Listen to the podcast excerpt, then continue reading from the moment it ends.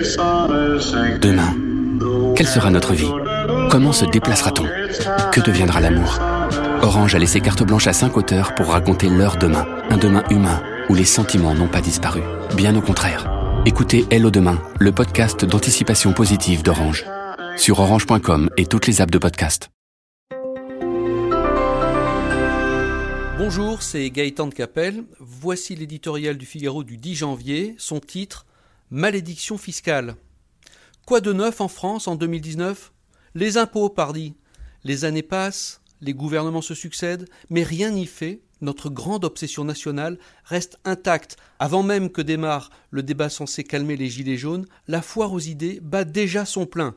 Rétablissement de l'ISF, création d'une nouvelle tranche d'impôt sur le revenu, alourdissement des droits de succession, maintien de la taxe d'habitation pour une partie des ménages, n'en jetez plus.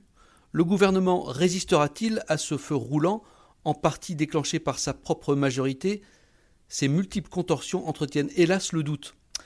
Nul ne sait à ce jour comment se dénouera la crise inédite des Gilets jaunes, mais il serait pour le moins incongru que cette jacquerie fiscale accouche, comme on le pressent, d'une hausse d'impôts pour ceux qui en paient déjà plus qu'à leur tour.